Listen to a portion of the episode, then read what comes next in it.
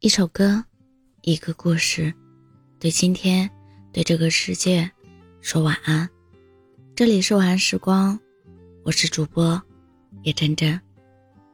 你有没有想过和他人久别重逢的场景？是满怀欣喜，小步紧跑的迎接对方，再给彼此一个大大的拥抱，然后畅谈过去，像过去从未分开过那样？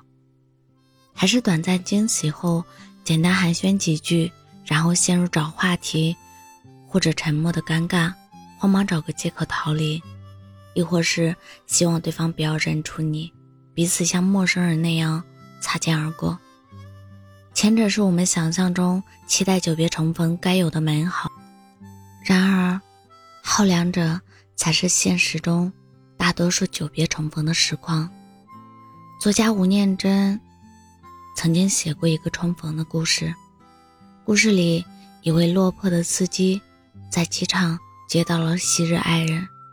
这位女士上了车后，不停地打电话，一会儿打给澳洲的老公和孩子话家常，一会儿打给公司同事谈公事下指令。司机早在女人上车前就认出她来了，并且担心。自己会不会被他认出来？一路上边跟他讲电话，边回想他们的过去。到达目的地的时候，他还在犹豫要不要收钱或打折。没想到女人主动开口：“我已经把所有的近况都告诉你了，而你连一句简单的问候都不肯跟我说吗？”原来女人也认出了司机，在等着他主动打招呼。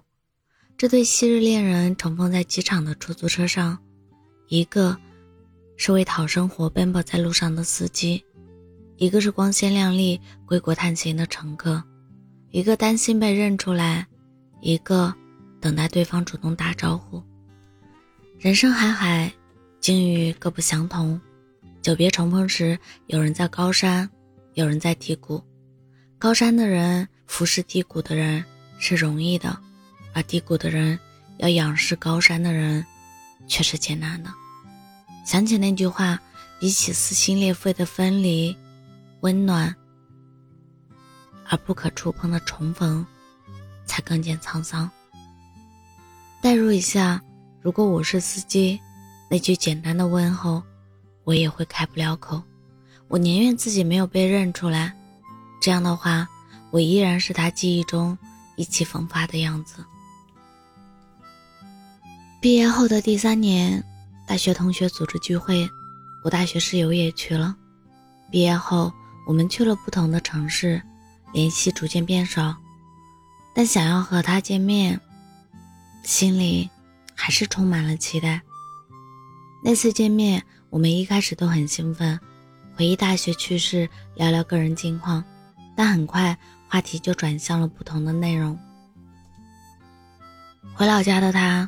结婚很早，聊的是家庭、婆媳关系、孩子奶粉等问题，而我烦恼的是恋爱、工作和未来在哪里定居等问题。他的话题我插不上话，我的话题他不感兴趣。我才发现，他比我更早走入人生的下一个阶段，已经和我不在同一个频道。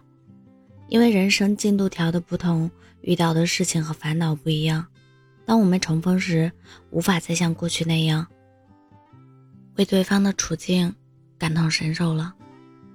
我必须承认，久别重逢并没有想象中那么美好。曾经爱到不肯放手的恋人，分开了很久，偶然相遇，竟陌生的像个路人，连一句“好久不见”说出来都有些苦涩。曾经约定要做一辈子朋友的两个人，一个选择了奋斗。一个选择了安逸，人生的轨迹各不相同，向往的生活也不同。重逢时，欣喜很短，沉默却很长。曾经有过一个职业理想的同事，说好要一起实现梦想，可是有人先放弃了，两个人就会失去了交集。再相遇时，酒杯碰到了一起，都是梦碎的声音，伤感多过欢乐。命运将两个人推进了不同的河流，两个人看到了不一样的风景，有了不一样的心事，再也找不到共同话题与对方产生共鸣了。好像也没有什么特别的事发生，就是渐行渐远，渐无书了。过去总以为久别重逢是美好的事，可实际上，两个久未见面的人，已经在对方没有参与的时间里发生了很多变化。这些变化源于经济的不同、境况的不同、进度的不同、节奏的不同。任何一点不同，都在潜移默化的影响着我们，改变着我们。在重逢时。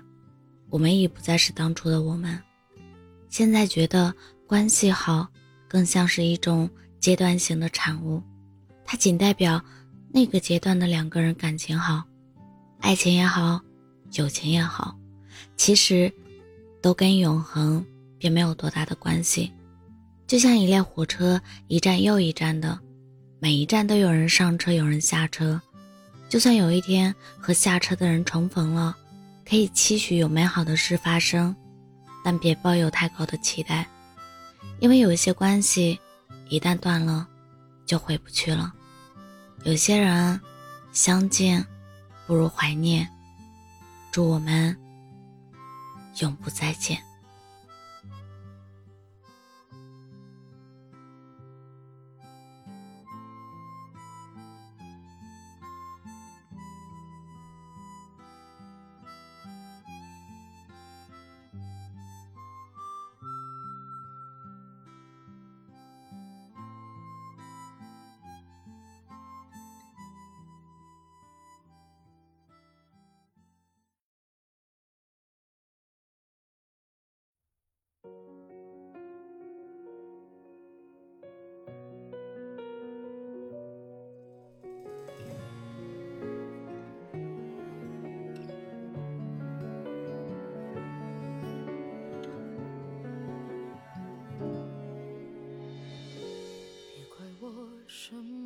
身不由己，总是在回忆。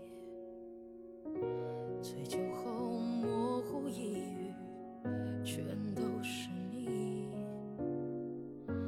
老照片不曾删去，我不够狠心。相爱过的痕迹，如此清晰。我在失眠的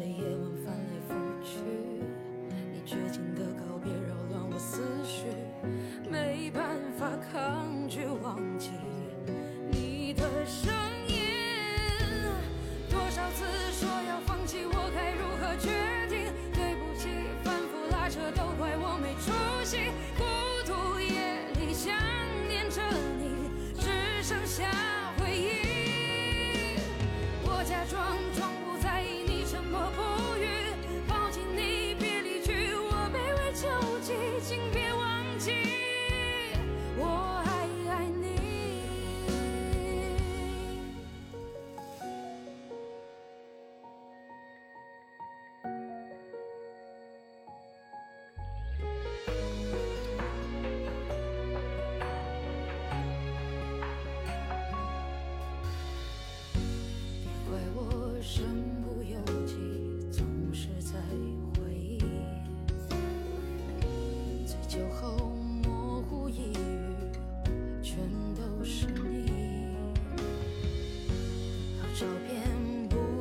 感觉，我不够狠心。相爱过的痕迹，